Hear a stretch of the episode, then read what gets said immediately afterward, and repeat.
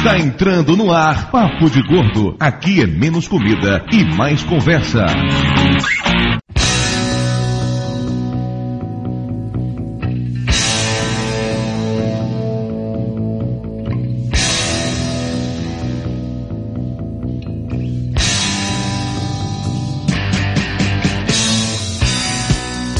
Ouvintes de peso, univos! De Salvador aqui é Dudu Salles. E como diria o filósofo, quem tem cu tem medo de xenical.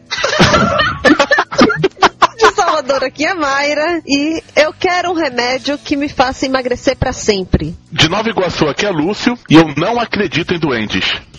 What the fuck? Ok. Não, pô, é uma função de gente que to- toma esses remédios pra emagrecer, parece que acredita em duende, que vai Ah, boa. de uma maneira mágica. Ah, tá. Foi uma piada, tá um negócio. Ah, legal. Você sabe que piada que tem que explicar não tem graça, né, porra? É que foi uma piada com crítica social, Flávio. Você não entendeu a complexidade da situação. Ah, não, eu sou Rapaz, burro demais pra entender essas coisas. Meu QI não consigo captar essa piada, não. velho. Aqui de São Paulo é Flávio e. Não faço a menor ideia do que, que é essa pauta hoje. Por que que isso não me surpreende, Flávio Soares? Ah, cara, mas tem umas três folhas de Word aqui de pauta, bicho. Você tá louco que eu vou ler essa porra. Pauta grande. É, pauta enorme. De Amargosa aqui, doutor Tapioca. E no dia que eu descobri esse remédio que Mayra quer tomar, eu tô milionário. De Curitiba aqui é Bruno Mendonça e o Papo de Gordo adverte. Sibutramina causa palmolescência. Experiência própria. Experiência própria. Pois é, hoje vamos falar sobre remédios para emagrecer, essa coisa maravilhosa, essa pílula mágica, a balinha, você toma de uma hora para outra, todos os seus problemas se resolvem ou surgem, no caso de alguns, né? Para participar dessa gravação aqui conosco hoje está o Bruno Mendonça, autor do post mais comentado do Papo de Gordo, que é os prós e contras da sibutramina. O Bruno escreveu esse post na época que ele estava começando a tomar o remédio, não foi isso, Bruno? Foi assim, eu tinha acho que tomado três caixinhas de Sibutramina, três meses de tratamento e, e fiz um, um post aí que se eu reescrevesse hoje eu mudaria praticamente ele inteiro.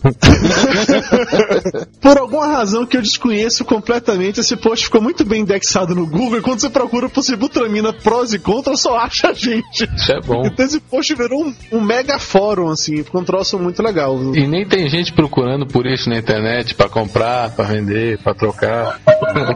Pois é, nem tem, nem tem. Mas Bruno, você além de ser um ex-consumidor de Sibutramina, você é um blogueiro. Você participa de blogs e podcasts, não é isso? É, eu, eu participo de vez em quando do Rapadura Cast, já participei do Monacast e o meu blog é o Salve a Rainha, salvearrainha.com, onde eu posto aí alguns textos meio truncados. Deu Salve a Rainha, pois até um peão pode comê-la. Nossa, que coisa profunda isso agora, você vê? O rapaz é um poeta, né? Flávio, ele é publicitário, Flávio. Aí, ó, tá vendo? Ah, publicitário e poeta, por que, que isso não me surpreende, né?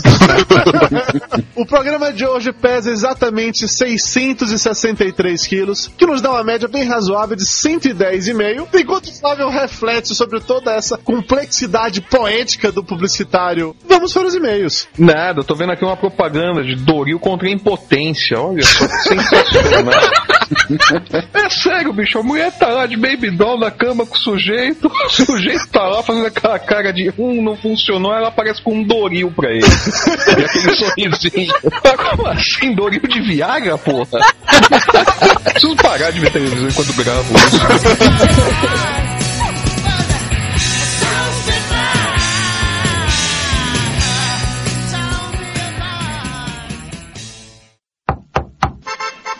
Dudu, chegou a carta. E não é cobrança.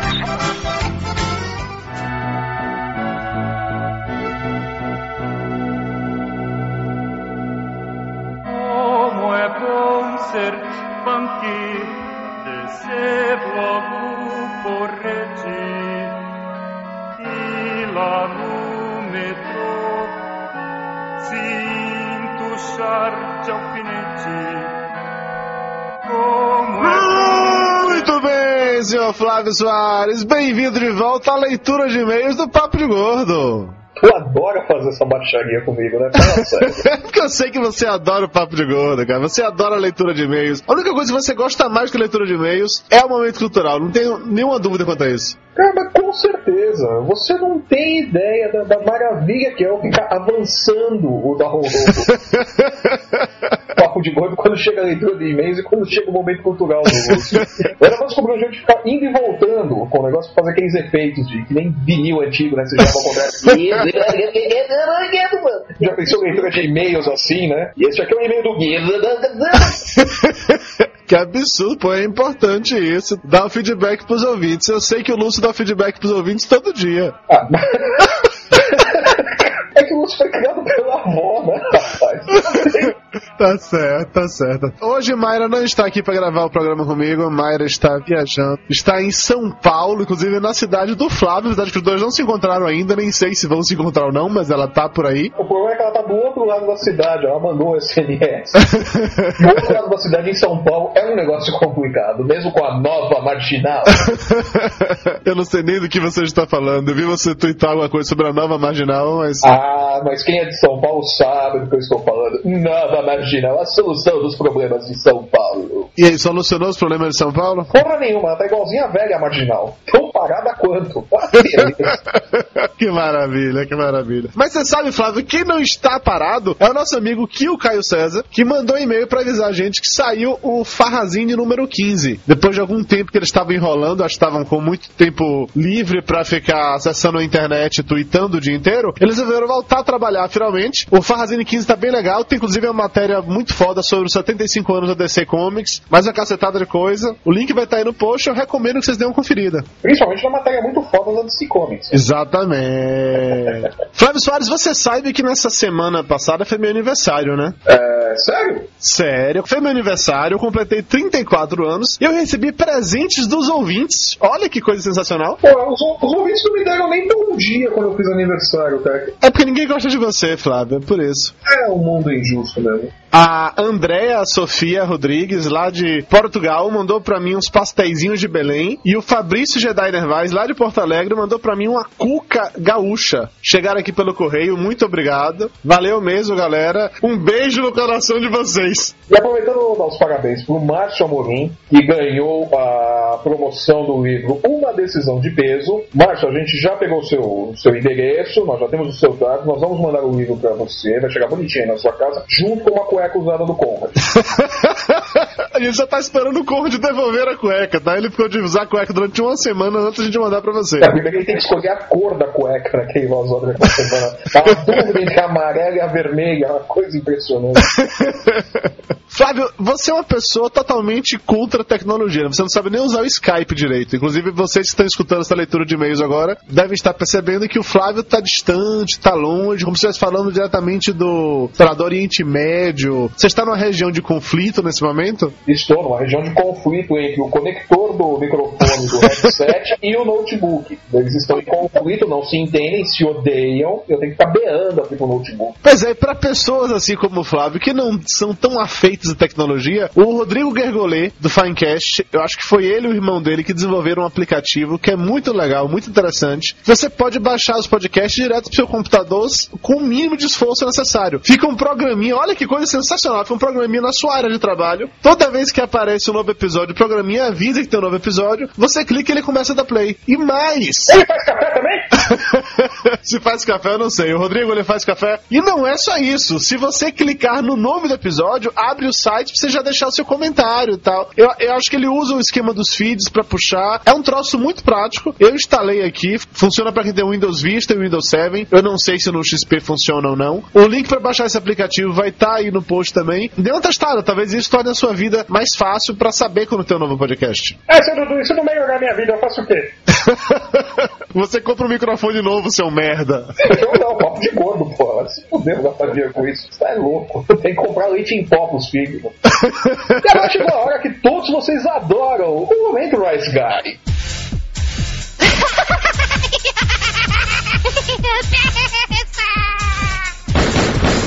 No more, Mr. Rice Guy. Cara, é impressionante como essa vinheta é boa, né? Eu não sei por que você acha isso, velho. Cara, o cara é muito exatamente isso. O homem das mil vozes. Nossa senhora, são todas parecidas, mas são tão legais. Vamos lá, Edward Guy, essa, essa quinzena tá fraquinho, viu, pessoal? Vocês vão ficar decepcionados. Parece que o Dudu torceu o tornozelo, alguma coisa do gênero, não pôde ficar circulando por todos os podcasts da Podosfera. Mas mesmo assim, vocês podem encontrá-lo lá no spin-off do Eduardo Moreira e da Dona Medeiros, opinando sobre, sei lá o que. Você foi falar do que lá ainda, do Lost? Não, não, não. Eu não falo sobre Lost com o Eduardo Moreira de maneira nenhuma. Se eu fizer isso, eu saio na porrada com ele. Dessa vez a gente estava fazendo um programa sobre as séries brasileiras de comédia. Isso foi um programa que a gente gravou no ano passado, na verdade. Em duas partes, que o Moreira demorou só uns seis meses para publicar, porque ele tinha feito algum tipo de acordo com a máfia irlandesa, ou fez uma promessa para que o seu cabelo parasse de cair, que eu não apareceria no spin-off até o, o mês de março. Então, enquanto março não acabasse, eu não podia voltar pro spin-off. Então, a gente gravou isso em novembro e ele publicou só agora, mas tá valendo. Mas resolveu o problema de queda capilar dele, isso ou não? Eu acho que não. Moreira, tem que fazer a promessa de novo. Agora faz a promessa pra Santa Clara. Além disso, o senhor Flávio Soares andou passeando pela podosfera, não foi, senhor Flávio Soares? Ah, mas eu tô virando um via-lata, né? Não posso porta aberta que já vou entrando, né? Ah, uma maravilha. Você foi fazer o que diabos no Radiofobia, que mal pergunte? É, falar besteira, como sempre. Não, lá foi uma, um formato de gravação muito legal, que é o rádio ao vivo que o El faz, que é sensacional. Ele faz a gravação como se fosse um programa de rádio mesmo, ele vai editando na hora o, o programa e depois no final tem uma edição pequenininha quando vai a versão pro ar, né? E é, é muito, muito bizarro, é muito legal isso daí. Eu fui falar do, do Morsamento, do Vida com Logan, do Lostes, do Papo de Gordo. Fiquei lá uma hora e tanto batendo papo com eles e tocando umas músicas bizarras. O cara é um irresponsável, ele manda o convidado fazer a seleção musical.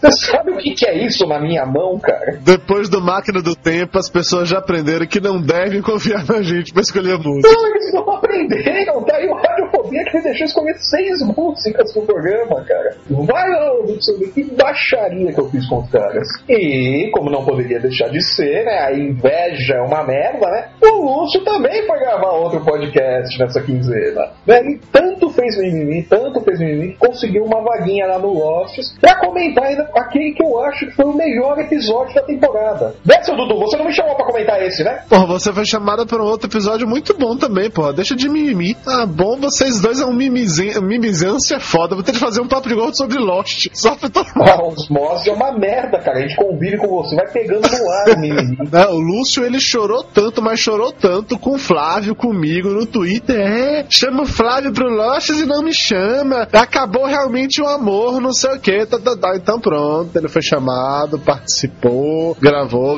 gravamos lá. Eu, PH, Lúcio e o Beto Estrada do Matando Robôs Gigantes, falando sobre o episódio de Lost do Desmond, o Happily Ever After. Até o momento, o melhor episódio, mas admito que eu não vi o episódio dessa semana ainda, então pode ser que daqui a dois dias eu mude de ideia. Pois é, eu preciso ver dessa semana também. E Lúcio, você não é chamado pra gravar podcast, Dudu, porque você não tem essa bela voz.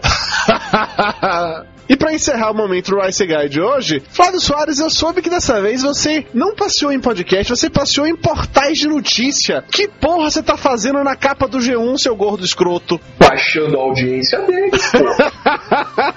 Conta aí, o que foi que houve? O que aconteceu foi que, que a, a tirinha o Lostes, né, aquela tirinha que eu tô fazendo lá pro, pro teu outro site, né, pro, pro teu podcast com seu namoradinho do Ceará, o Acabou virando uma matéria dentro do, do pop e arte, ou arte e pop, dentro do, do G1. E sei lá, eu como foi parar na capa do G1. Maluco, você já imaginou a gente na capa do G1? Quando você estiver ouvindo esse programa, certamente a matéria não deve estar mais na capa, mas a gente vai providenciar, deixar um print aí no site pra vocês olharem direitinho a carinha do Flávio Soares na capa do G1. Você tem que descer até umas três vezes, mas tá lá. Tá cara do Flávio Soares. Tá lá, tá lá. Eu vi, eu me reconheci. Eu falei, olha, sou eu aqui, pensa que é cabelo.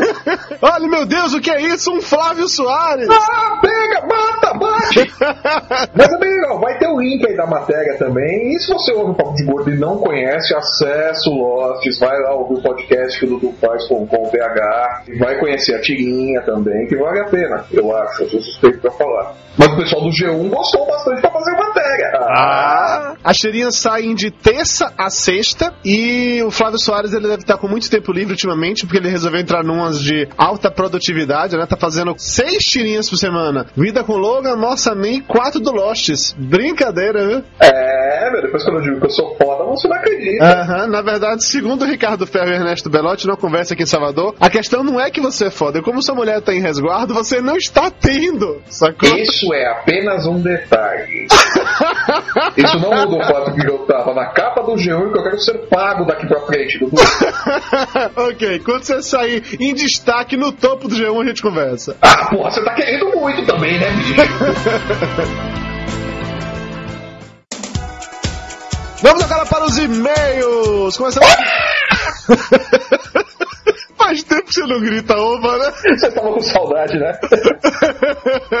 Começando pelo e-mail da Camila Freitas, 21 anos, de São Paulo. Olá, pessoal do Papo de Gordo. Cheguei a vocês através do Mona Lisa de Pijamas há mais de um ano e quero parabenizá-los pelo ótimo trabalho feito no blog e também com o podcast. Acho a equipe de vocês uma das melhores e os assuntos abordados extremamente relevantes. Então tá, né? Flávio, você considera a nossa equipe uma das melhores? Então, Assim, eu vejo, eu vejo qualidades em Mário, eu vejo qualidades em Flávio, eu vejo qualidades em Tapioca. Agora, Lúcio e Conrad é difícil, bicho, é difícil. é, isso aí, é só um alívio cômico, né? Continuando o e-mail dela. Acho que quando a Mayra e não a dona Mayra Moraes, ó, o mimimi de Mayra tá funcionando, as pessoas não querem mais chamar ela de dona Mayra Moraes. Acho que quando a Mayra falou de Huawei, não foi algo exagerado. O filme trata o tema tecnologia a serviço da humanidade de uma forma exagerada, mas é algo que pode sim chegar a acontecer. Quantas vezes vocês já não sonharam em ter uma cadeira multifuncional como as que os personagens usam no filme? Isso facilitaria a vida de muita gente, inclusive a minha. Você já pensou em ter uma cadeira dessa, Dudu? Cara, no dia que eu comprei minha cadeira de escritório aqui pra casa, pra usar no computador, cadeira de rodinha, eu não andava mais no meu quarto, era só empurrando a cadeira de rodinha pra um lado e pro outro. Imagina a cadeira dessa, porra. Porra, gordo é uma merda mesmo.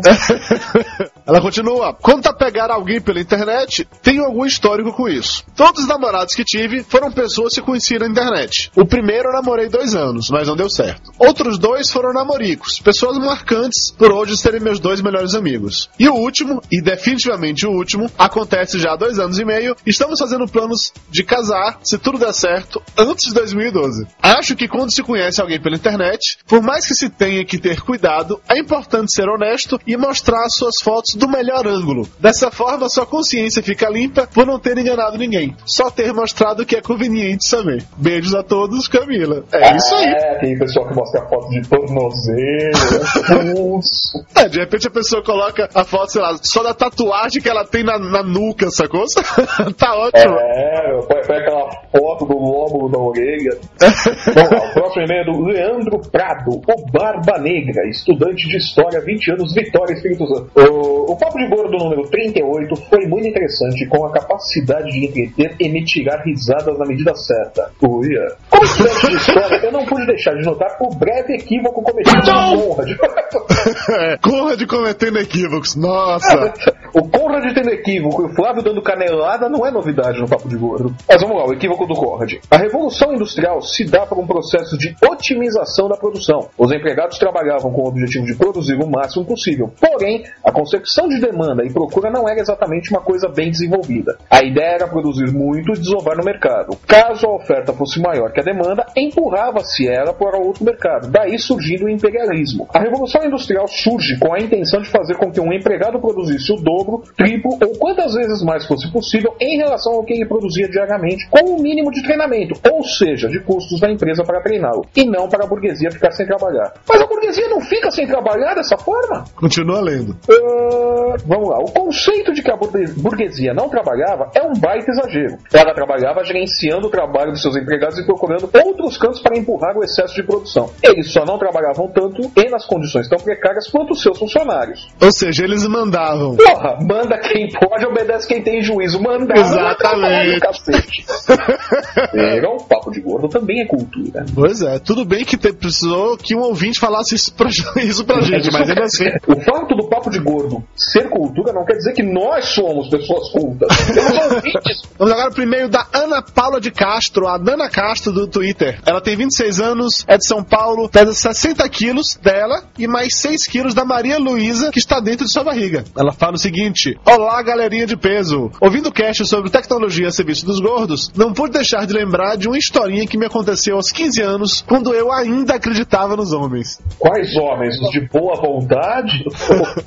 Eu era uma feliz usuária do ICQ e frequentadora de sala de bate-papo. Quando conheci um garoto de outra cidade com seus 17 anos. Papo vai, papo vem, ele me ligava todos os dias, dizia ser loiro de olhos claros. Naquela época quase ninguém tinha scanner ou câmera digital, então combinamos que mandaríamos fotos pelo correio. Mandei a minha como combinado, e a foto do sujeito, nada de chegar. Enquanto isso, continuávamos conversando, juras de amor e blá blá blá, até que um dia dei um ultimato. Ou chegava a droga da foto logo, ou então bye bye. Tava cansada de esperar, e eis que duas semanas depois, a foto chega. Era um gordinho iê Juro que meu susto não foi por isso, mas pelo fato de estar esperando uma coisa e vir outra completamente diferente. Ele era bacana. Se tivesse falado a verdade, eu não teria me sentido daquela maneira. Mas na situação, sinceramente, me senti enganada. Se ele mentia sobre a aparência, o que mais poderia estar mentindo? Entendo hoje em dia, poderia ser insegurança dele, mas a atitude de mentir sobre a aparência foi um nocaute na nossa relação virtual. E para piorar a situação, quando ele voltou a me ligar, eu disse estar decepcionada, não pela foto, mas pela mentira. E eis que o sujeito me solta essa. Eu sabia! Só estava te testando! Essa foto do meu primo! Eu só queria saber se você gostava mesmo de mim, porque todas as mulheres só sabem ver a minha aparência. então, tá, né? Saí como vilã, preconceituosa, bruxa, carrasca, feia e perdi o Brad Pitt da minha vida. Quem sabe, né? Contei a história pra dizer a todos os gordinhos e aí é que mentir não vale a pena. Fui me envolver com outro gordinho 10 anos depois e casei com ele. Beijo a todos, Ana. O pior, cara, é que na- no meu início de internet também tinha uma menina que ficou nessa história assim, de ficar trocando e-mail, papapá, ou uma pseudo-relação amorosa de mandar foto pelo correio. E eu fiz a mesma coisa que o cara. eu demorei pra caralho pra mandar uma foto. Mas quando você mandou, você mandou a foto do teu primo ou Ah, mandei uma foto minha, agora mandei uma foto minha no melhor ângulo possível. Puta, aquela foto do tornozelo, Dudu. ah, ah, esse aqui é o anônimo. Exatamente. Então vamos lá. Nós recebemos um e-mail anônimo do. Você achou que a gente não ia saber que era seu. Mas vamos lá, tá bonitinho, né? Tá aqui, ó. Anônimo Jerônimo, de qualquer cidade, qualquer peso, qualquer profissão. Escolham aí por mim. É o Anônimo Jerônimo, é, de Salvador, pesando 90 quilos e ilustrador. A gente não deve ter nenhum ouvinte que se enquadra no perfil, tá, pessoal? Não, não, não. não tem, eu não conheço nenhum assim. Com certeza, né? Então, vamos lá. O e-mail é um curso rápido. Como fazer um Conrad se dar bem? Olha aí, Conrad, essa é pra você, garoto! Detalhe que ele usou um Conrad, ou seja, pra todos os gordinhos aí que não sabem pegar mulher na internet, vocês se tornaram Conrads e essa é a sua chance de pegar alguém. Será que a gente inventou um neologismo, cara? Vou fazer um Conrad? Vou dar um Conrad? Poxa vida, eu fui um Conrad essa noite. Cara, ia ser legal, ia ser um motivo de orgulho, cara. Já pensou? Aham. Ligar a expressão no dicionário, no Aurélio, dar um Conrad, aí tem a foto do Conrad ali do lado. Tá, vamos lá, vamos pro curso. De caprichar na conversa. Sim, isso funciona. Não importa se é o cara mais feio do mundo, a boa conversa é o diferencial. Existe tanto canalha burro por aí que quando você demonstra uma boa desenvoltura com as palavras e com o seu texto, você se destaca. Seja delicado, atencioso, mas nunca deixe de fazer alguns elogios picantes. Hum. Faça sem medo e depois diga: Desculpe pelo comentário meio capajeste, mas não deu pra resistir. Você é realmente tentadora. Dizem algumas pesquisas que a maioria das mulheres que chegam a uma conversa com webcam desejam mostrar os seios. Olha! De onde saiu essa pesquisa que uma pergunte? da mente doentia do anônimo Jerônimo. Lá, dizem algumas pesquisas que a maioria das mulheres que chegam a uma conversa com webcam desejam mostrar os seios. É, e o cara que tá do outro lado não, não quer vê-los, né? Não sei de onde saiu essa pesquisa. Ah, e ele também não sabe. Mas vamos levar em consideração, porque a ideia, afinal, é ótima. Pois bem, observe a moça na webcam. Ela deixa que parte de seu decote apareça? Ponto pra você, garoto! Quando você pede para vê-la de pé ou mover a câmera para mostrar como ela é, ela não se opõe? Dois pontos pra você! Se ela se opuser porque, segundo ela, não se encontra totalmente vestida e não pode se mostrar, mil pontos pra você, rapaz! Mas se ela ligou a Khan em trajes menores, é porque tá interessada. Piriguete detected, viu? Total. É, o webcam para piriguete, né? É, seja cuidadoso nos pedidos para ver a moça por completo na webcam. Não seja foito, mas não fique enrolando. Faça comentários engraçados, divertidos, emende com um elogio e em seguida, enquanto ela ainda esboça um sorriso pela graça ouvida, peça para ver ela melhor. Em 90% dos casos, após ser elogiada, uma mulher jamais se negará a atender um pedido seu. E se ela disser safado você, sinta-se elogiado. Se ela usar o termo no diminutivo safadinho, sinta-se premiado. Viu, Conrad? Cara, o Jerônimo Anônimo tá dando verdadeira aula de. Ah, o cara é um punheteiro de internet de marca maior, né? Dica extra. Se você quer mesmo sacanagem pela internet, eu falo, vamos no popular agora. Se o teu negócio é putaria. Porra, cara, não tem como aqui. Se você quer mesmo putaria pela internet, vamos lá. Invente um bom personagem. Um cara que mora no exterior, nome falso, profissão exótica. Por exemplo, Anônimo Jerônimo, de Salvador, com 90 quilos na profissão de ilustrador. Não deixe de estudar o local onde seu personagem mora. Algum lugar distante, mas desconhecido para a maioria. Porra, Nova Zelândia, nego. Pega o livro do Senhor dos Anéis e vai descrevendo as paisagens pra guria, né? Tem florestas, picos nevados. Quer ver um pico nevado? Liga que eu te mostro. Ó, sabendo sobre clima, população, capital, construa seu personagem e viaje à vontade, sem medo. A dica de morar no exterior é porque se alguma mulher quiser seu telefone, o preço da tarifa será desestimulador. Abraços, senhores. Isso foi uma verdadeira aula. Anônimo Jerônimo, muito obrigado.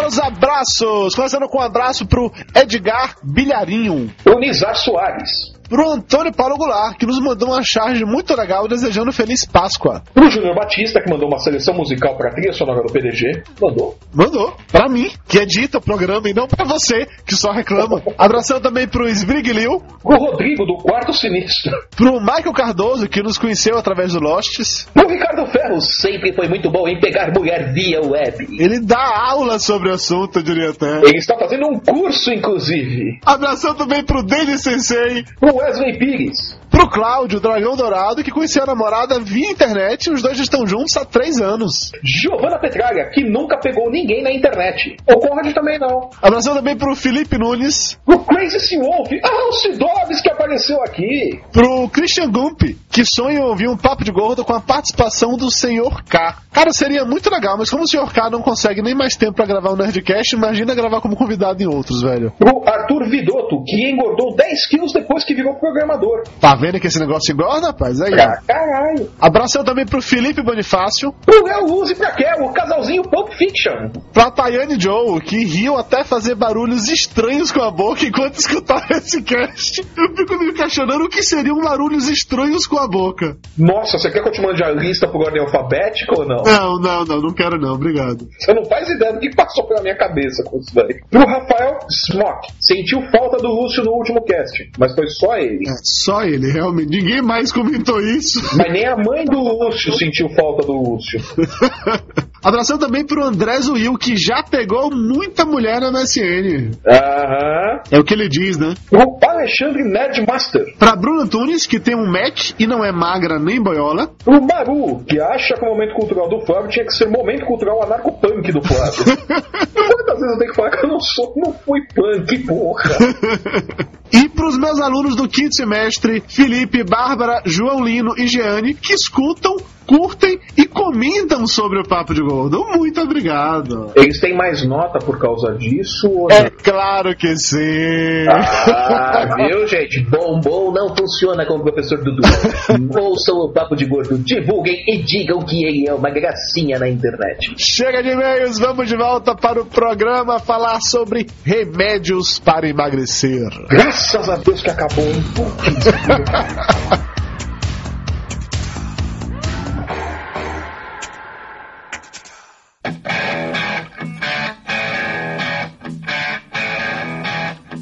Estamos de volta e vamos diretamente para aquele momento que o Flávio adora de paixão, que é o momento cultural do tio Lúcio. Choveu no lugar errado, não choveu ali onde o Lúcio mora. São Pedro tem um problema sério de GPS. Ele afundou o Maracanã ao invés de afundar o Lúcio. É porque é tudo redondo, ele se confundiu. Olhando de cima, né? Tapioca parecia. É, tudo igual. Eu, rapaz, tô quase certeza que é o Lúcio ali, de camisa verde. Vamos lá. Presta atenção, Flávio, é assim que faz momento cultural, hein? O mais antigo remédio para emagrecer que se tem conhecimento foi criado no século XII por monges beneditinos em Edimburgo, na Escócia. Você vai acreditar num remédio criado por monges em Edimburgo? Não, continua. Ah, era. Era, era uma poção feita com uma erva da família Latirus linifolius. Como é que é o nome da erva, Lúcio? Fala de novo, por favor. Latirus linifolius. É, é um sotaque latino aqui que eu tô usando. É, essa erva aí era tão amarga que deixava as pessoas sem apetite por semanas. Isso aqui é sério, porque tem gente que tá querendo pegar uma- um extrato dessa erva pra transformar em remédio. Mas vamos lá. Da Idade Média pra cá, muita coisa mudou. Sim. Ah, inventaram a luz elétrica. Computadora, internet. Calma, lá vem a, vamos à crítica social de novo. Os alquimistas pararam de tentar transformar chumbo em ouro porque descobriram que poções mágicas para emagrecer fazem surgir ouro de maneira mais efetiva. Ó, ó. Os remédios Isso foi uma piadinha? Isso foi uma piada? Ah, não, isso é uma crítica social. É crítica social disfarçada de ironia, Flávio. Isso é genial. É, foi lógico. Não, mas ei, tá genial hoje, né? Putz, grilo. Os remédios de hoje em dia prometem milagres, mas seguem basicamente o mesmo truque da poção dos monges. Fazem a pessoa não querer comer. Daí a pessoa muitas vezes emagrece facilmente no primeiro momento e acha que descobriu a fórmula mágica de ficar magrinho sem esforço. O problema é que, apesar de parecer, não existe mágica nessa história. Se a pessoa voltar a comer, engorda. E não tem Harry Potter que resolva a situação do gordinho que quer se encher de remédio e emagrecer sem fazer exercícios ou reeducar a alimentação. Seria bom pra caramba, claro, mas nem com reza braba de mil montes beneditinos isso ainda é possível. Esse foi o momento cultural que você pesquisou, feito um condenado? Você passou duas semanas e preparou isso? Eu gostei. Mas, ó, teve ironia, crítica social. O texto, no final, fez o ciclo completo e voltou para o início a referência aos monges. É teoria da literatura pura isso aqui, cara. Lúcio, se o celular tá tocando, vai lá atender. Lúcio, seu celular tá tocando no Maracanã, vai lá atender. Sibutramina. Anfetamina. Sibutramina. Anfetamina. Passado esse trauma inicial do momento cultural do tio Lúcio, que realmente é sempre assustador, vamos começar a falar um pouquinho mais sério sobre os remédios para emagrecer. Afinal de contas, doutor Tapioca, você como médico responsável por esse manicômio Você como médico, tira a parte do responsável, pô. como é que funcionam os remédios para emagrecer? Quais são os mais usados? Como é que eles funcionam? Momento cultural do tio Tapioca. Veja só, tem várias, várias medicações para emagrecer, cada um tem um tipo diferente de ação. Existem as medicações que são anorexígenas, né, que elas inibem o apetite.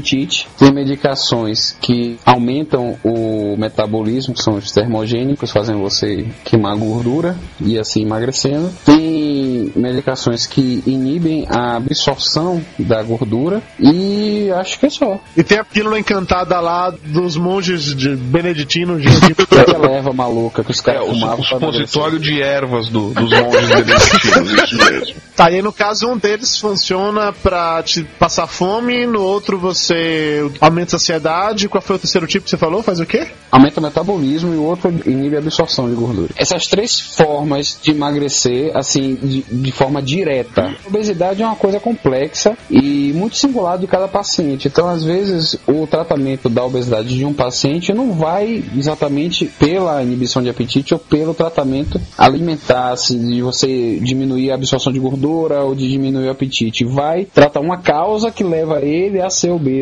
como ansiedade, como alguns transtornos emocionais, alguns transtornos hormo- hormonais. Então, tem remédios, por exemplo, os hormônios tireoidianos emagrecem, mas porque tratam um transtorno endócrino que vai fazer a pessoa emagrecer. Quando é a hora de receitar esse remédio ou quando é a hora de falar pro cara, meu, Vai lá, vai correr, vai pra uma academia, vai fazer um exercício, fecha a boca e não precisa de remédio. Veja bem, você tem que ver, como eu falei, cada caso é um caso, a- o peso do paciente, o, não é nem o peso, mas sim o índice de massa, né? O, o peso relacionado à altura dele. Qual o motivo dele ser obeso e se aquela obesidade dele seria reversível apenas com dieta e exercício ou quando chega a se ser uma coisa que precisa uma, uma ação mais drástica com o uso de medicação adjuvante, que é bom sempre lembrar, a medicação ela é adjuvante, ela não é só não é sozinha que vai fazer a pessoa emagrecer, tem todo o envolvimento de mudança de hábito e tudo mais. E geralmente só se indica medicação para emagrecer quando a pessoa realmente tem um sobrepeso grau 3 ou já é um obeso mórbido, um, um obeso mórbido geralmente já indicam cirurgia, mas com o paciente tem uma obesidade já firmada mesmo, não é o caso daquelas pessoas que ganham uns quilinhos, né, ou que quer emagrecer porque vai entrar no vestido de noiva ou porque vai ser madrinha num casamento e quer perder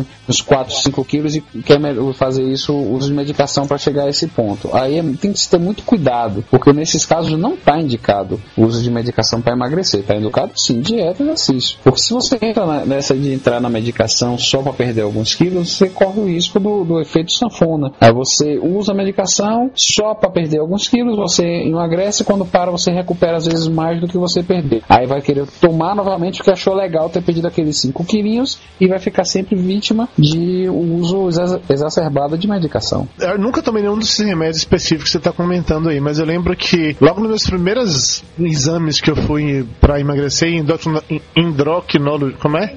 Endocrinologista. Eu fui no endocrinologista.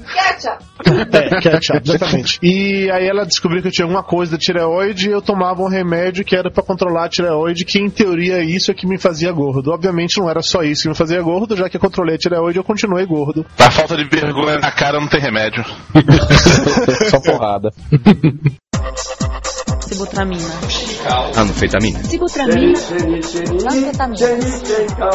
No meu caso, o remédio foi receitado porque eu tinha um problema de hipertensão, a minha pressão estava em 16 por 10, e eu fui diagnosticado meio que como compulsivo, que eu comia por ansiedade. Então daí eu fui a uma endocrinologista, depois de ter ido a vários médicos, que eu tava com problema de estômago, pressão, eu tava fudido. E aí a médica receitou, além da sibutramina, que eu comprei e tomei por seis meses, me receitou xenical, quando eu li o que fazia, eu falei, não, nem a pau que eu vou tomar esse negócio. Falei, não, não, não, não, não, de jeito nenhum.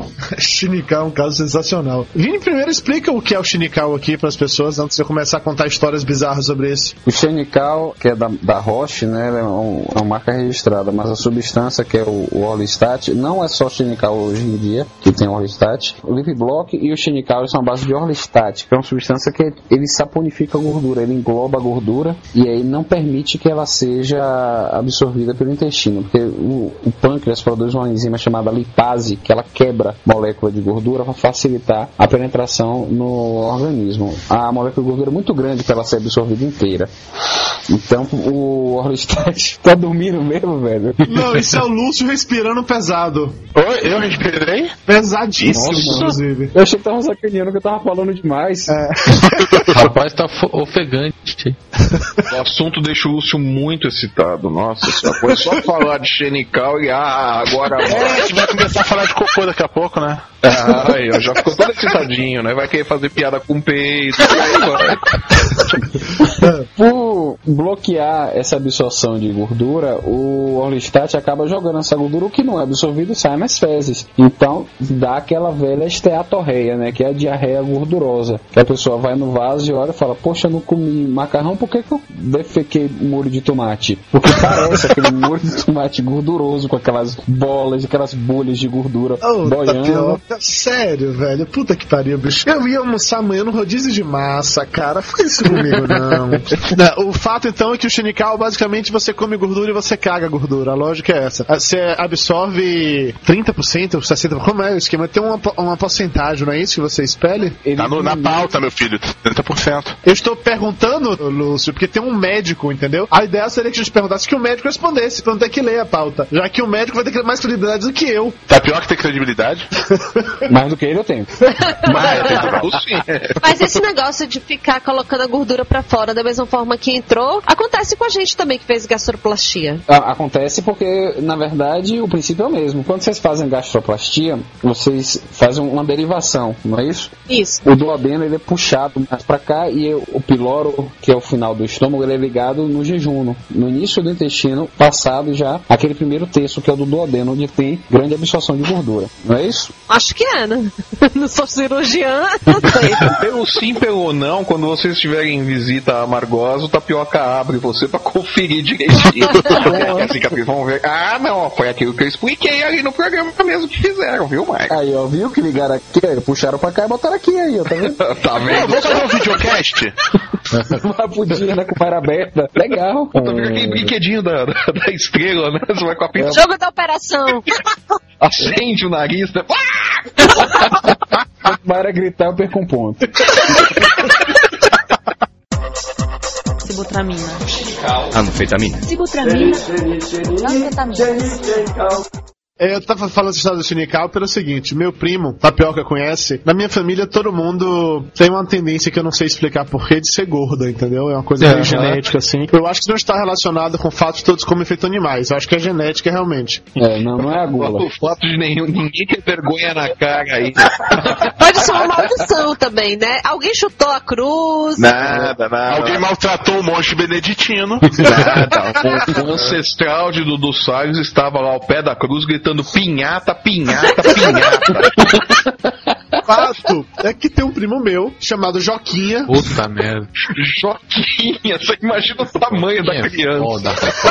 Sim, Joquinha, ele é mais pesado do que eu, certamente. Joquinha, ele não tem mais pescoço, a cabeça já encostou completamente no ombro, também você não consegue mais reconhecer. Ele anda de um. É lá, o Jaba, né? Isso aí. É, é, quase. Praticamente um único. E Joaquim, uma vez pra fazer, pra emagrecer, né? Um médico amigo passou pra ele Xenical. E Xenical, eu não sei se ainda é, mas na época mas era um remédio muito caro. É muito caro, é quase 200 reais a caixa. É, eu lembro que o negócio desse, que a caixa ele comprou era uns 100 reais a caixa, não sei quantos comprimidos vinham. E a lógica é que você tomava o Xenical, acho que é antes ou era depois de- de- das refeições, um negócio desse assim, que era pra ajudar a botar tudo pra fora. E ele, durante uma semana, ele tava tomando Xenical, mas avisaram pra ele, olha, você tome cuidado, porque quem tem cu tem medo, e quem toma Xenical tem mais medo ainda. Porque se você não, não se controlar, vai dar merda, literalmente. Reza a lenda que qualquer trovão é tempestade. Com certeza. Aí ele passou uma semana, né, se controlando. Ele tomava o xenical, mas ele comia de uma maneira mais regrada, não exagerava, necessariamente com medo do que poderia acontecer. Ele acabou emagrecendo nessa uma semana porque estava fazendo uma dieta literalmente com medo. Até que chegou num sábado, ele chegou, não, minto, numa sexta-feira, ele chegou para almoçar na sexta-feira e tinha uma feijoada, aquela feijoada assim que você chega a ver aquela camada de gordura boiando na, na água do feijão. Ele falou, é, hoje eu vou testar se esse xenical é bom mesmo ou não. E afundou na feijoada. Comeu, feito um animal, ou seja, feito qualquer um dos meus parentes, na verdade. Comeu pra cacete e foi trabalhar. Quando ele chegou no escritório, ele começou a sentir uma, uma urgência, um chamado da natureza. Não, não. Chamada o urro da natureza, né? Você meio assim, ou vai agora ou não vai nunca mais. Ele correu pro banheiro, largou tudo, correu pro banheiro, é, descarregou, né? Aí beleza, vestiu a calça, voltou pro escritório, mal sentou na cadeira, ele viu que a natureza ainda não tinha acabado com ele. Ele correu pro banheiro de novo. O fato é que depois de umas três ou quatro vezes essa de correr e voltar, ele resolveu que ele não ia mais voltar pro escritório. Ele ficou sentado na privada, levou o notebook pro banheiro e ele ficou trabalhando, despachando do banheiro realmente, dado o efeito do Xenical. Depois disso, de usar Xenical por uma semana, ele disse: Olha, não dá mais, desculpa. Ele entregou a cartela pro amigo dele, falou: Você quer, vá na fé, pra mim não dá não. E aí que ele cunhou a frase de quem tem cu tem medo de Xenical. Agora, peraí, o Xenical custa quanto a caixa? Uns 200 conto? Tá, que tá cagando dinheiro, né?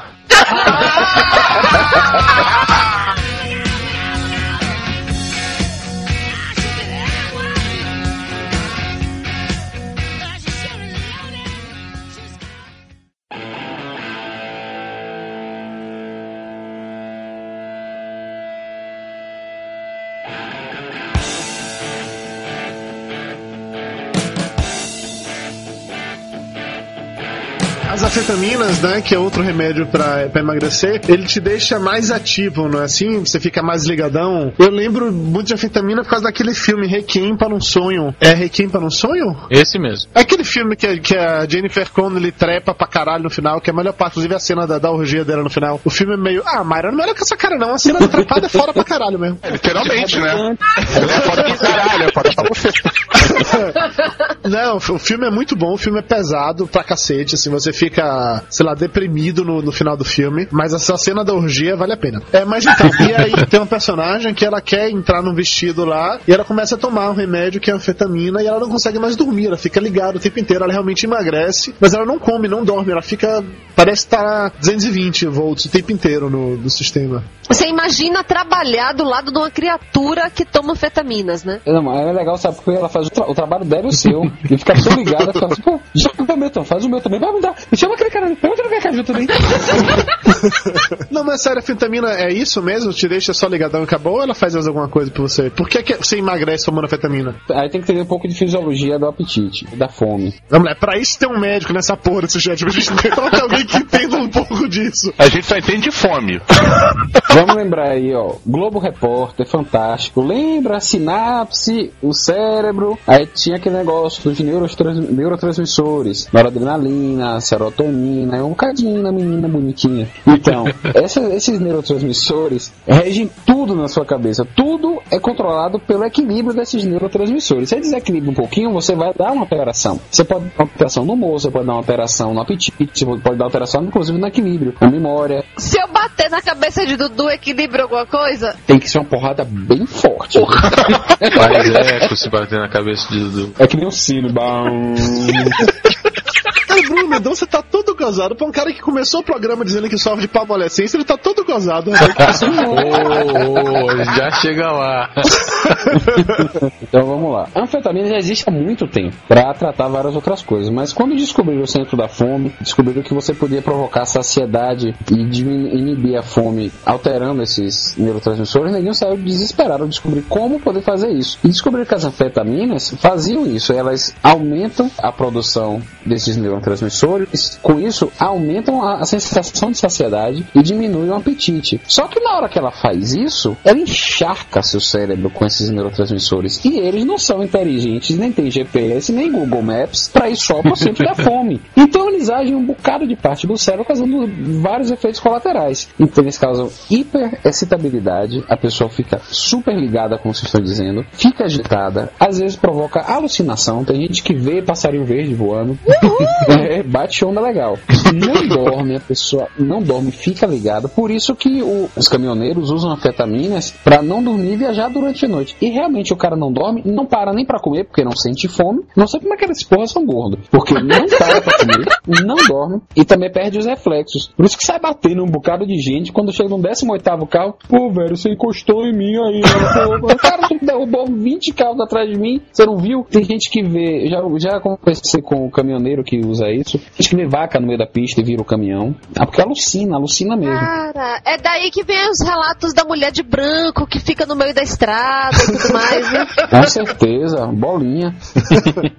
Por isso que come- começou a cair e foram atrás de, pô, pelo amor de Deus, vamos fazer uma coisa que consiga mexer com esses neurotransmissores, mas que não cause tanto efeito colateral e age em tanta parte no cérebro. Aí que veio os inibidores do- sedativos da recaptação de serotonina, que a gente vai falar daqui a pouco. Mas assim, sabendo de tudo isso que causa anfetamina, por que, que ainda é usado? É, veja bem. Quando o cara começa com veja bem, você sabe que ele vai te enrolar, né? É, eu defender a medicina, vai a galera torcendo, todos os médicos estão vindo com o dedo cruzado. Pô, tomara que ele não fale merda. Então, veja só qual é o problema. Não- existe a droga perfeita, né? Para obesidade, ainda não se descobriu. Então, às vezes, você não consegue um bom efeito satisfatório com o que você tem hoje em dia. E em casos muito severos, você precisa abrir mão ainda das anfetaminas. Eu mesmo não uso, eu não tenho paciente que precise usar. A gente sabe de casos que às vezes precisa você usar a anfetamina e uma galera de remédio para os efeitos colaterais dela, porque o paciente só vai conseguir perder peso daquela forma. E aí você depois vai ter que desmamar isso aí com muita cautela para ele não ficar dependente, porque a anfetamina causa dependência. Então, por isso que precisa, em alguns casos específicos, você não consegue um efeito medicamentoso eficaz mesmo, mas que dê uma resposta ao tratamento da obesidade desse paciente. Então, em pouquíssimos casos hoje em dia, ainda está indicado anfetamina. Anfetamina é tarja preta? Anfetamina tarjona preta. E o xenical? O xenical também dá dependência? Ah, dependência é hipoglós, Lúcio. Não, se você tiver um, um, um, certo prazer anal, você pode ficar dependente. Né? Viu, Lúcio? Nada de usar xenical. Esse citado hoje eu vou tomar dois. Sibutramina.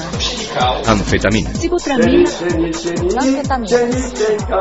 Sibutramina, a droga da vez, o remédio que vira e mexe, vira matéria na televisão, aquilo que mais traz pessoas para o Papo de Gordo. Acho que hoje em dia Sibutramina traz mais gente para o Papo de Gordo do que o clássico post do Flávio de creme de mandioquinha. A Sibutramina passou o creme de mandioquinha. ah, mas diga aí, creme de mandioquinha 2, a revanche. Bruno, você começou o programa dizendo que estava enfrentando alguns problemas de alcova. Eu enfrentei. Você enfrentou, mas felizmente a ciência inventou a prótese peniana e agora tá tudo bem, né? Não, não, ele foi naquele instituto que o Pelé vai também. Boston Medical. O Boston Medical Group. Agora eles estão com uma propaganda ótima agora, né? O cara chega em casa, né? Fala, ah, eu trabalhei tanto, aí vem a legenda, né? É, eu sou brocha, né? Aí a mulher fala, ah, eu entendo você, querida. Aí vem embaixo a legenda, né? Até quando eu vou aguentar essa situação? Aí Boston Medical Group neles. Foda, eu jamais iria num lugar assim com uma propaganda dessas.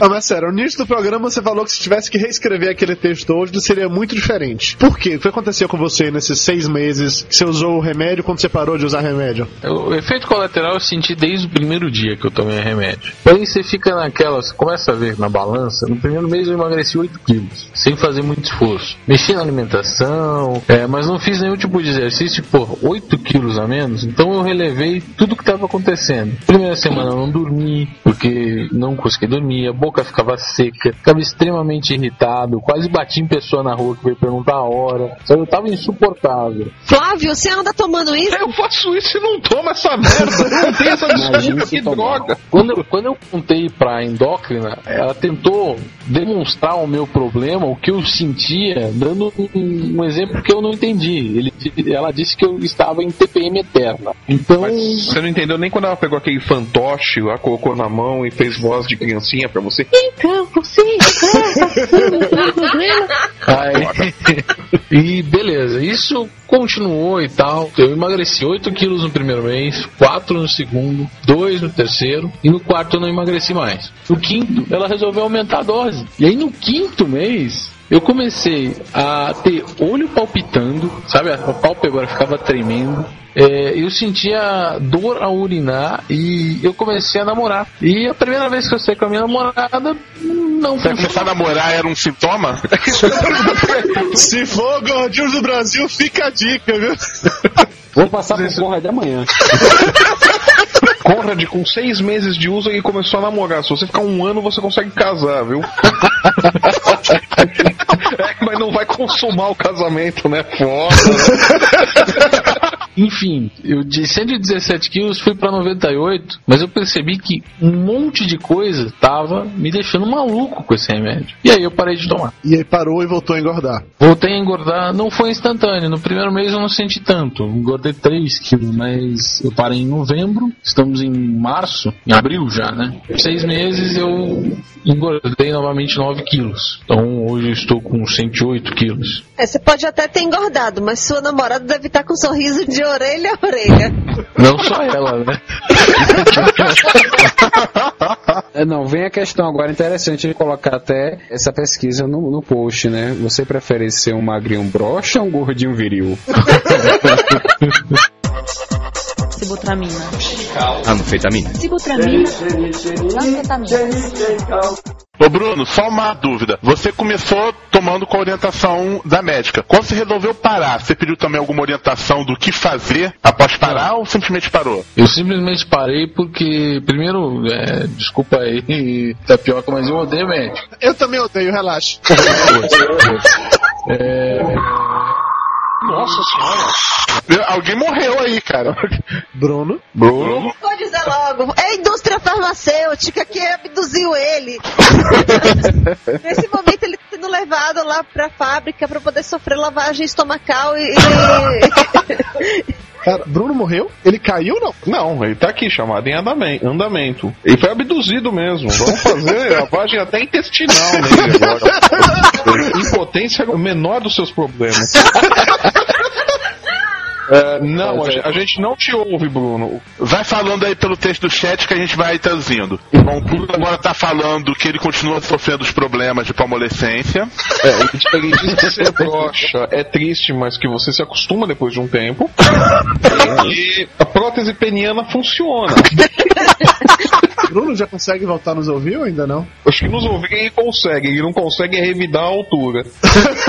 teste, teste, um, dois, um, dois, teste. Ó, voltou, voltou. Eu só queria deixar claro que eu vou enfiar prótese peniana no cu de vocês. Aí, Lucião, o rapaz vai resolver teu problema. Lúcio, pode parar com o xenical, Lúcio. O rapaz aí vai resolver o teu Não, problema. mantenha o xenical que lubrifica e entra mais fácil. Sibutramina. Anfetamina. Sibutramina. Anfetamina.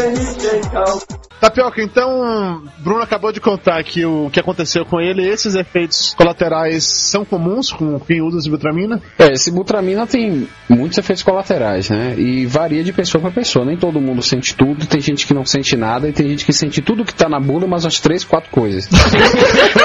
é complicado, é complicado. Os comentários do texto dele falaram isso. Muito obrigado, Bruno. Seu texto me dá um trabalho virado no estuprício. Porque direto é pergunta. Eu tô tapioca ativista, tô tapioca ativista. tô- Meu marido me largou. Foi, foi a sibutramina? Foi, foi sim. A secretária não tem nada a ver com isso. Administrador do cartão de crédito tá me processando. É culpa da sibutramina? É, é culpa da sibutramina. Então, isso varia muito. Tem, tem algumas pessoas que até comentam o texto do Bruno que dizem, poxa, eu não sinto nada. Todo mundo reclama de dor de cabeça, constipação, insônia, nervosismo, pressão alta e não sei o que mais. Eu não sinto nada, não sinto nada. Tem uma pessoa hoje, hoje eu escrevi o comentário, respondi o comentário dela que ela não sente nada. Nem o efeito da sibutramina. Ela continua comendo, né? Hum, tem tem outra coisa que eu esqueci, que é o inverso do xenical. Rapaz, dá uma prisão de vento esse remédio. Só para citar assim, os mais comuns, né? não dá pra gente dizer tudo, porque como eu disse, é muita coisa e varia de pessoa para pessoa. O que é que o pessoal mais sente? Geralmente, dor de cabeça, quase todo mundo sente no início, uma dor de cabeça que é não é muito forte, mas é chata, persistente, difícil de tirar. Checklist, Bruno, você teve dor de cabeça? Tive. Não é de cima que ele tá falando. A de baixo, a de baixo não doía, não sentia nada, né? Amortecida, né? Pô, Eu nem sabia que existia, né? Vamos lá.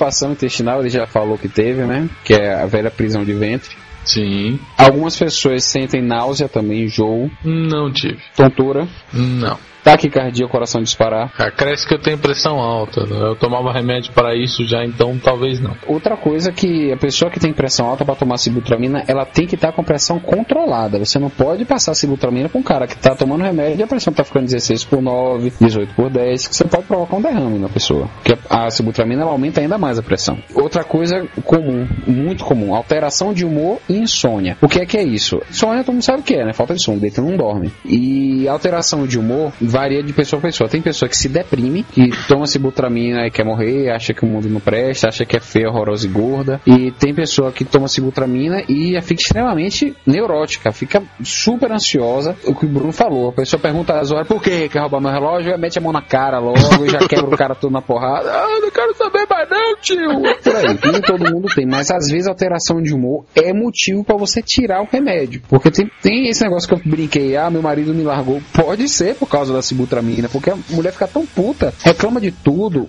realmente dá uma brochada, não só no homem, mas na mulher também. Algumas mulheres sentem anorgasmia tomando sibutramina, ou seja, ela deixa de ter orgasmo. E aí até a libido fica prejudicada, ela não sente vontade. Ela vai porque tem que ir, mas não sente vontade. Isso começa a atrapalhar a vida sexual e aí acaba atrapalhando também o relacionamento. Fora que ela já fica, como sua médica descreveu, em TPM eterna, reclamando de tudo, tudo tá ruim, tudo tá no presta, tudo não presta, tudo é ruim. E o cara não aguenta, vai embora. Mas como eu falei, isso varia. Nem todo mundo sente tudo e tem gente que não sente nada. Mais ou menos como a anfetamina, só que a anfetamina ela aumenta a, a produção dos neurotransmissores. A sibutramina não, ela age na recaptação desses neurotransmissores. Voltando ao Fantástico e ao Globo Repórter, funcionamento do cérebro. A sinapse, ela pro, o, produz os neurotransmissores que são lançados e vão, vão ativar aquela ligação sináptica entre os neurônios. E esses neurotransmissores depois são recaptados, puxados de volta, já cumpriram sua função e são puxados de volta, para não ficar ali de bobeira. A sibutramina e outros inibidores seletivos, eles inibem a recaptação desses neurotransmissores, da serotonina, da noradrenalina. Então, eles ficam ali de bobeira. E aí aumentam o efeito deles no centro da fome, no centro do apetite, da saciedade. E por isso a pessoa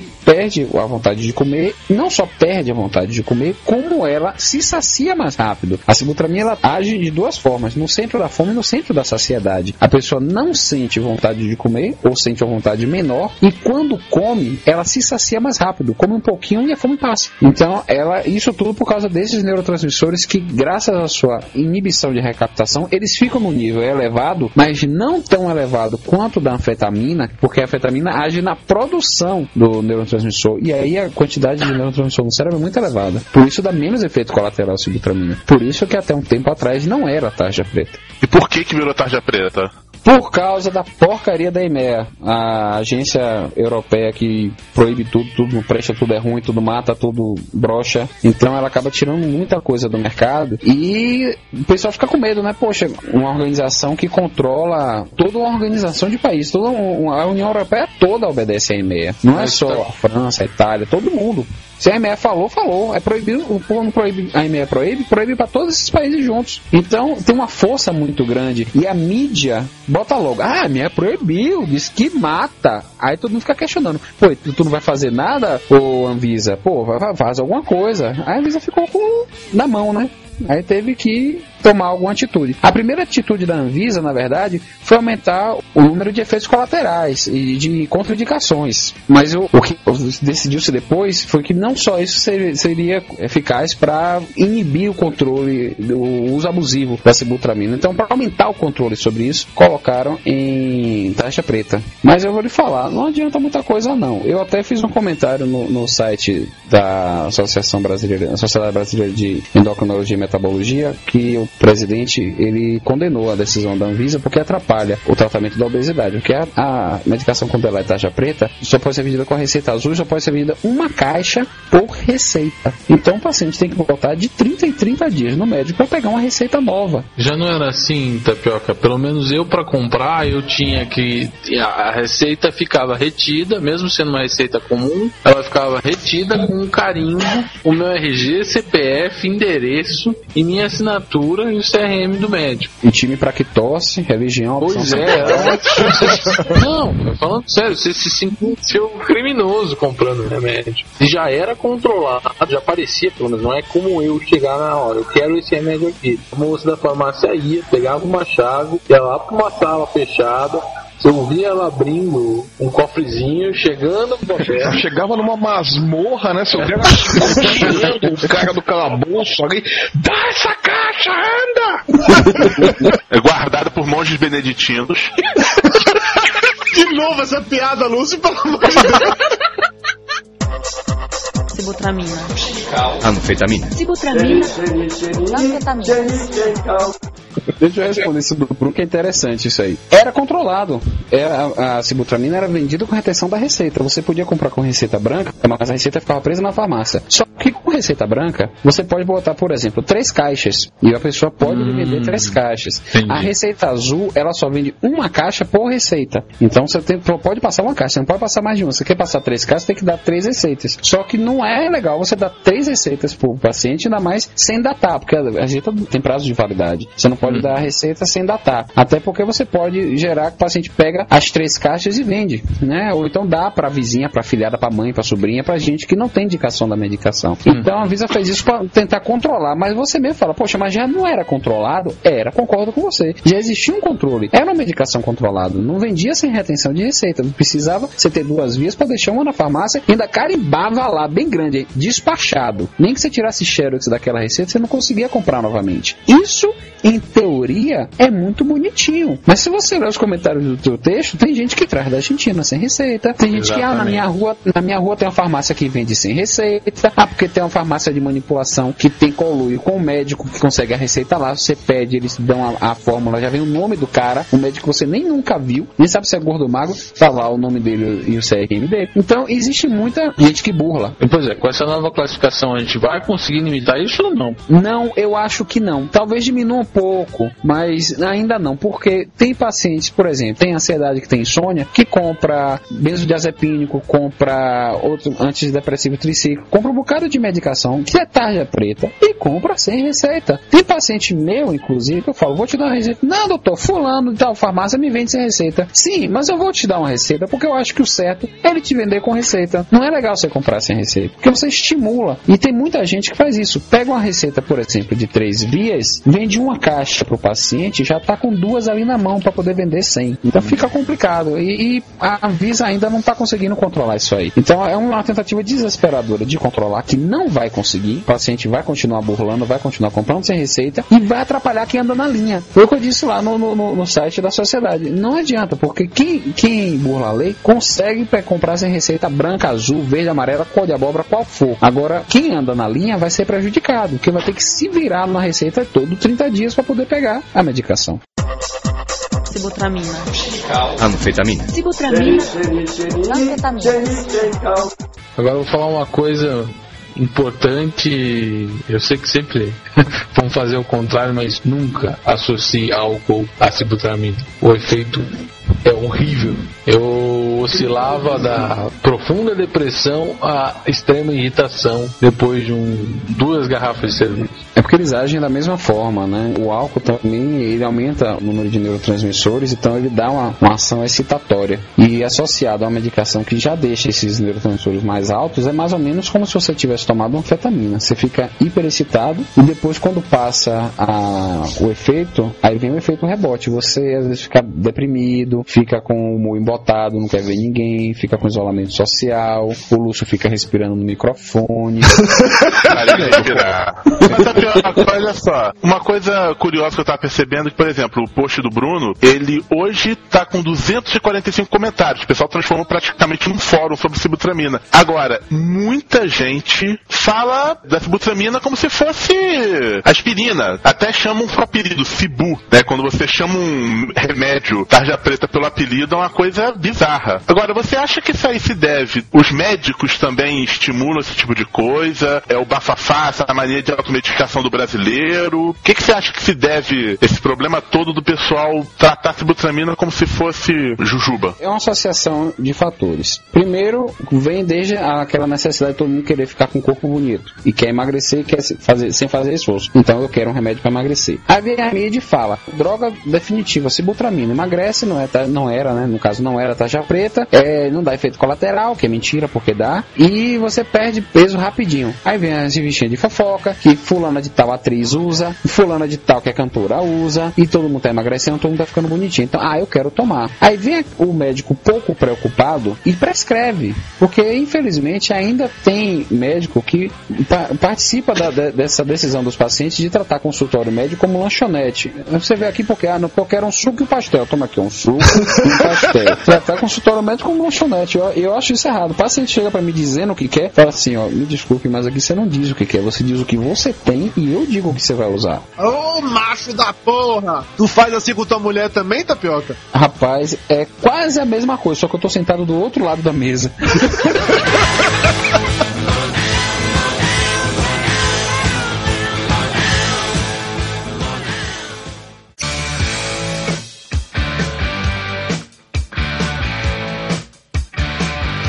Olha aqui, um exemplo de um dos comentários aqui que eu acho que é um dos mais simbólicos. Não vou falar quem foi, mas essencialmente diz o seguinte: estou tomando a Cibu e não fui ao médico. Achei mais fácil conseguir a receita com um amigo que trabalha no hospital e manda fazer na farmácia de manipulação. E aí, vou morrer por isso, é? Aí bota aquelas risadinhas, rau, ru, au, au, au, au. E ainda diz que não acha certo ficar julgando e criticando os outros. Ninguém é criança, todos são pessoas informadas e sabem o que fazem. Eu, por exemplo, apesar de não ter ido ao médico, li bastante. Li bastante sobre medicamentos, sobre tudo que ele pode proporcionar. É uma pessoa que tem esse tipo de argumento, cara. O que, que você sinceramente acha? Eu acho o seguinte: manda ela ler bastante sobre cirurgia bariátrica, manda ela abrir a barriga de alguém operar, ver se é a mesma coisa. Tá entendendo? A pessoa lê, lê o quê? Leu aonde? Leu, lê aonde? Lê na contigo. Ali num site. Que site? Papo de gordo. Pelo amor de Deus, vai ler ali.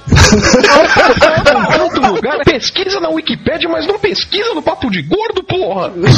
Não, isso é sacanagem. Então, os textos que eu escrevo. Ah, eu li o texto do Dr. Tapioca e me convenceu, vou tomar sibutramina. Não. Você leu o texto do. Tapioca, achou interessante o que eu falei sobre a sibutramina? Procure seu médico, comente, até leva anotada, ah, porque tem um, Zé Ruela aí, que é um tal de médico que escreve num site de gordo aí, que falou isso, isso e isso. E vê se seu médico concorda, se pra você aquilo tá indicado. É como eu falei, cada medicação age de forma diferente que tá no organismo. Tem gente que tem 200 mil efeitos colaterais, tem gente que não tem nada, tem gente que toma um remédio e não faz efeito, tem gente que não tá indicado usar sibutramina. Então, não dá pra você ler sobre o assunto e você decidir o que você vai fazer. Aí falar, mas é quem cuida de minha vida sou eu. Ah, então tá, vamos liberar. Cheirar cocaína e fumar crack. Porque quem tá cuidando de sua vida é você. É você que tá fazendo isso. Mas isso é correto? Não é. Porque você estimula outras pessoas a fazerem a mesma coisa. Foi o que eu falei no, no, no texto que eu fiz, falando sobre é, perguntas e respostas. O mal ali não é só o que faz a si. É quem diz que está fazendo, acha isso uma maravilha e faz com que outras pessoas sigam da mesma forma. Ah, também vou arrumar uma sem, sem prescrição. E aquela pessoa é um paciente que tem uma história familiar de acidente cardiovascular, tem alguma angina, já tem uma hipertensão descompensada, já tem uma dislipidemia epidemia, já tem aterosclerose, ela pega e usa a porcaria da sibutramina e infarta.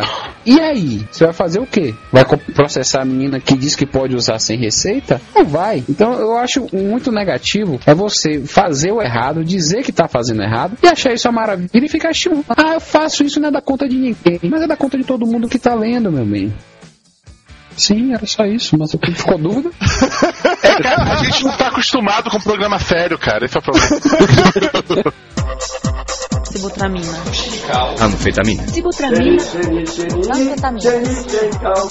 Eu nunca tomei sibutramina não, mas já tomei fluoxetina, que é um antiansiolítico, não é isso? Na verdade, a fluoxetina é um antidepressivo, também inibidor seletivo da recaptação de serotonina. Só um parênteses, você falou de fluoxetina, Mayra. A sibutramina, ela foi estudada para ser, como é a fluoxetina, a sertralina, paroxetina, ela foi estudada para ser antidepressivo, porque ela age mais ou menos como eles, como os inibidores seletivos da recaptação de serotonina. E só que ela não havia, ela não teve nos estudos um efeito positivo sobre o controle do humor e da, da depressão, só que ela emagreceu os pacientes que estavam usando. Aí oh. neguinho atirou no que viu, acertou no que não viu.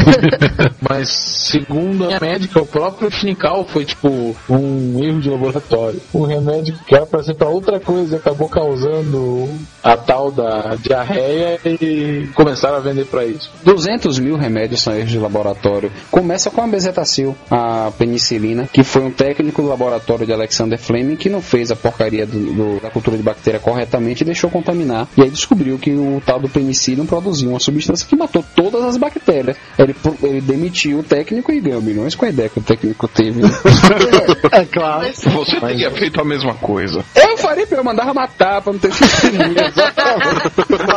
Mas então, voltando ao que eu tava falando, eu não tomei a sibutramina, mas tomei a fluoxetina. E a fluoxetina ajudou no processo de emagrecimento porque às vezes você acaba comendo por também por depressão, também por uma série de outros problemas emocionais. Só que quando eu parei de tomar a fluoxetina, eu tive um efeito rebote que foi horrível, porque dá uma vontade de comer doce que é insuportável. Todos esses remédios para emagrecer sempre se fala de um efeito reverso. Por que que isso acontece? Por que, que as pessoas dando a comer três vezes mais engordam cinco vezes mais do que perderam? Todo remédio para emagrecer pode e geralmente dá o efeito rebote. Porque as pessoas têm que entender que o remédio para emagrecer é como o carro que você está empurrando para fazer pegar no tranco. Ela só serve para empurrar até o motor pegar. Depois que o motor pegar, tem que andar sozinho. E às vezes a pessoa não sabe fazer o carro andar sozinho. E tem que ficar alguém empurrando o carro até o fim da vida. É porque eles querem o quê? Querem facilidade. Eu quero tomar remédio que emagreça. Não é assim que você tem que pensar. Se você pensar dessa forma, você vai ter efeito rebote. Você não vai tomar remédio para emagrecer. Eu quero emagrecer,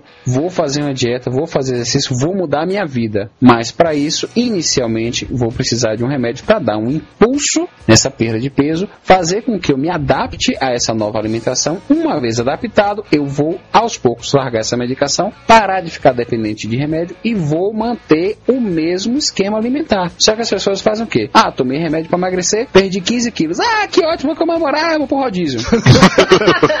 Não vou limitar não que eu faria isso. Mas isso era a resposta que eu dava. Tinha uma propaganda passando na TV que falava, ah, o que você faria com 10 quilos a menos? Eu respondi, eu ia pro rodízio na hora.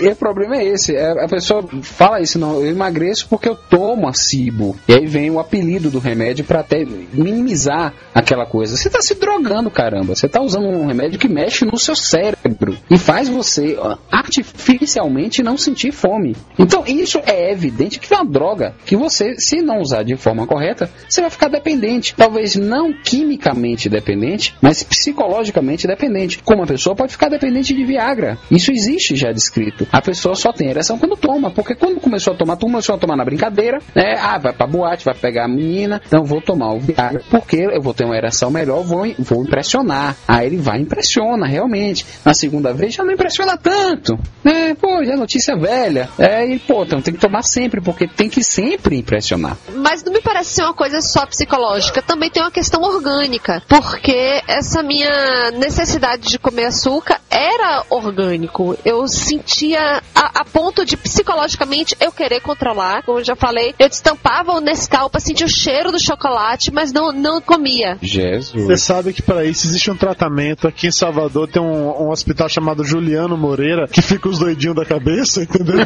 Lá tem uma ala só para as pessoas que cheiram Nescau. É, com certeza. Tem eletrochoque para quem cheira Nescau lá.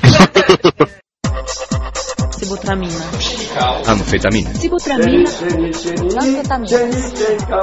É isso, gente. Se vocês tiveram alguma dúvida ainda sobre sibutramina, remédio para emagrecer, o nosso bom e velho Dr. Tapioca fez uma série de posts, foi publicado no Papo de Gordo ao longo da última semana. O link de tudo isso vai estar no post. Confiram, leiam, comentem, mandem dúvidas para o Dr. Tapioca, que ele terá o maior prazer em responder, ou não, mas pelo menos vocês podem mandar as dúvidas. O mais que pode acontecer é a gente perguntar para a mulher dele se ela deixa ele responder. É, não vou dar mole para as gordinhas.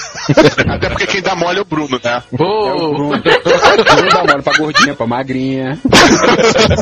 A criança tá sempre mole, né? Aliás, falando em, em sintomas recorrentes, os efeitos colaterais da subutramina, o tapioca, é, vontade de dar bunda é efeito colateral também ou não? Rapaz, não bote a culpa na sibutramina dessas coisas. Eu assumi o problema, vocês têm que assumir de vocês também, pô. Olha, o Rick Martin também já É Sibutramina? foi sibutramina. Rick Martin foi sibutramina. Foi Sibutramina, parou de funcionar e falou: Ah, mas tem entrada de. Bom, Martin, beijo no coração!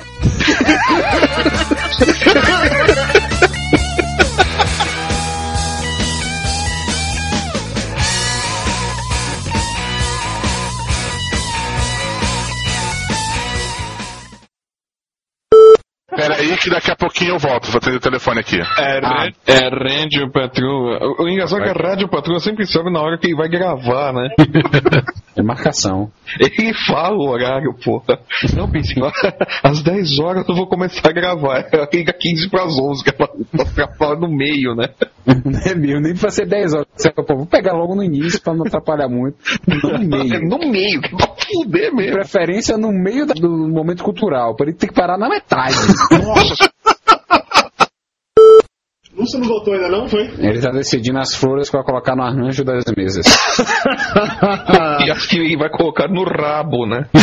E a mulher está explicando pra ele, mas meu bem, não pode ser flor artificial. Mas por que não? É mais barato e dura a noite toda. A ideia não é que dure a noite toda, seu imbecil. Nossa, de papel crepom. Que nada, casa depois de alguém, besta. Aproveita tudo. Aproveita o buffet, né? A sobra. Eu tenho três shampoos aqui que sobraram. Deixa aí, deixa, mexe não. Vocês estão preocupados com o Lúcio, porque se ele não chegar a fazer o momento cultural, a gente vai pular o momento cultural e não vai voltar. Aê! Quer pular? Quer pular já o momento cultural? Eu já tô ligando pra ele, por caso a mulher desliga, eu já, ele já atende a minha ligação pessoal. Eu mando, vou mandar SMS pra ele. Vamos pular o momento cultural. Bem, ele não vai atender, ele vai ficar com medo dela ver o que que é. Ah, não, e se fizer zoadinha, na hora que ele tiver no telefone, ela vai dizer: Quem é essa sirigueta que tá me mandando mensagem? Quem é, Quem é essa vagabunda? Aí, é o Dudu, amor. Aquela vadinha do Dudu. É melhor ele dizer que é Dudu, não. Ô, bem, uma, uma cachorra que eu conheci mandou mensagem pra mim. Tem certeza que não é do Dudu? Não, não, não. É um vagabundo. Não, eu juro que é uma popozuda, amor. Eu juro. O que é o mais divertido de tudo? É que isso tudo vai pros erros de gravação e ele só vai descobrir isso quando o programa estiver no ar. Aê! Aê! Olha aí, como acabar com um casamento? Não, isso aqui só a gente pula o momento cultural, porque depois não rola. Não rola voltar para o momento cultural depois. Ninguém vai suportar voltar para o momento cultural. Não, faz o seguinte, quando a gente acabar a gravação, todo mundo vai embora, fica você e Lúcio gravando o momento Exatamente, cultural. gravando o momento cultural. Aí você Coitado. pega a- a- os xingamentos que eu faço nos outros programas e é como se eu estivesse xingando nesse. Pior que quem fez pesquisa, né? A primeira vez que ele faz pesquisa séria não vai entrar. Ele preparou o momento cultural com duas semanas de antecedência. Eu acho que a gente podia botar assim uma, uma mensagenzinha com voz fúnebre. Momento cultural morreu. Puta, sensacional. Se afogou, Virtude das chuvas no Rio de Janeiro. O momento cultural. Alô, desculpa, gente. Ah! Ô, Lúcio, já tava montando direitinho como é que ia ser o esquema. Eu chamar o momento cultural e entrar o, aquele plantão da Globo e o Flávio ia falar que em virtude das chuvas do Rio de Que Janeiro. maldade, que maldade. Pessoal mal. Imagina. Mas já, já foi pro e-mail, voltou pro e-mail, voltou do e-mail. Já, o Dudu, inclusive, leu os e-mails aqui pra gente. Ai, ai, tá bom, gente. Valeu, brigadão. Vini, valeu. Bruno, valeu, bicho. Se você ficar com fome de broche depois, pede pra senhora mandar um depoimento que eu coloco em áudio, tá? Pode pedir depoimento dela em áudio, de preferência com você rindo ao fundo, eu coloco uns erros de gravação. Eu disse, Olha, mas é verdade. Hoje em dia funciona. Direitinho! Sacanagem de vocês. Teve um tempo que não funcionava. Mas aí ele viu a propaganda do Pelé. E hoje tu tem assim, esse monte de homem aí fazendo, posando de que nunca aconteceu comigo, né? Ah, nunca aconteceu comigo, dá licença. Nunca aconteceu comigo também. Nem comigo. Agora o Dudu já era porque a Mayra acabou de confessar que com ele aconteceu. Mas aconteceu uns 20 programas atrás que com o a Dudu acontece o tempo todo. E nem tem a desculpa da sibutramina. O Bruno tem a desculpa ainda do remédio. O Dudu é. Já aconteceu com todo homem. A diferença é aqueles que assumem ou não assumem, entendeu? Dudu, a frase é já aconteceu ou vai acontecer. Comigo ainda não aconteceu. No futuro a gente não sabe. É, talvez com os 95, 96 anos. né? Eventualmente vai acontecer, né, Tatu? Pra alguns esse problema chega mais cedo, né, Dudu? Começa aos 15 anos e vai até adulta. Gente, valeu, viu? Obrigadão. Bruno, valeu. Eu vou, eu vou lhe convidar um outro dia para um outro programa falar sobre cinema, que eu sei que você é um expert no assunto também. E você vai ser malhado de novo. Um outro dia nós temos um papo de gordo especial sobre sexologia. Fazer um grandes gordos e brochas. Vai você, o Dudu, quem? Eu não vou, eu não vou. Posso ir como consultor técnico. Aí não. Papo de Gordo. Com a gente é menos comida e mais conversa.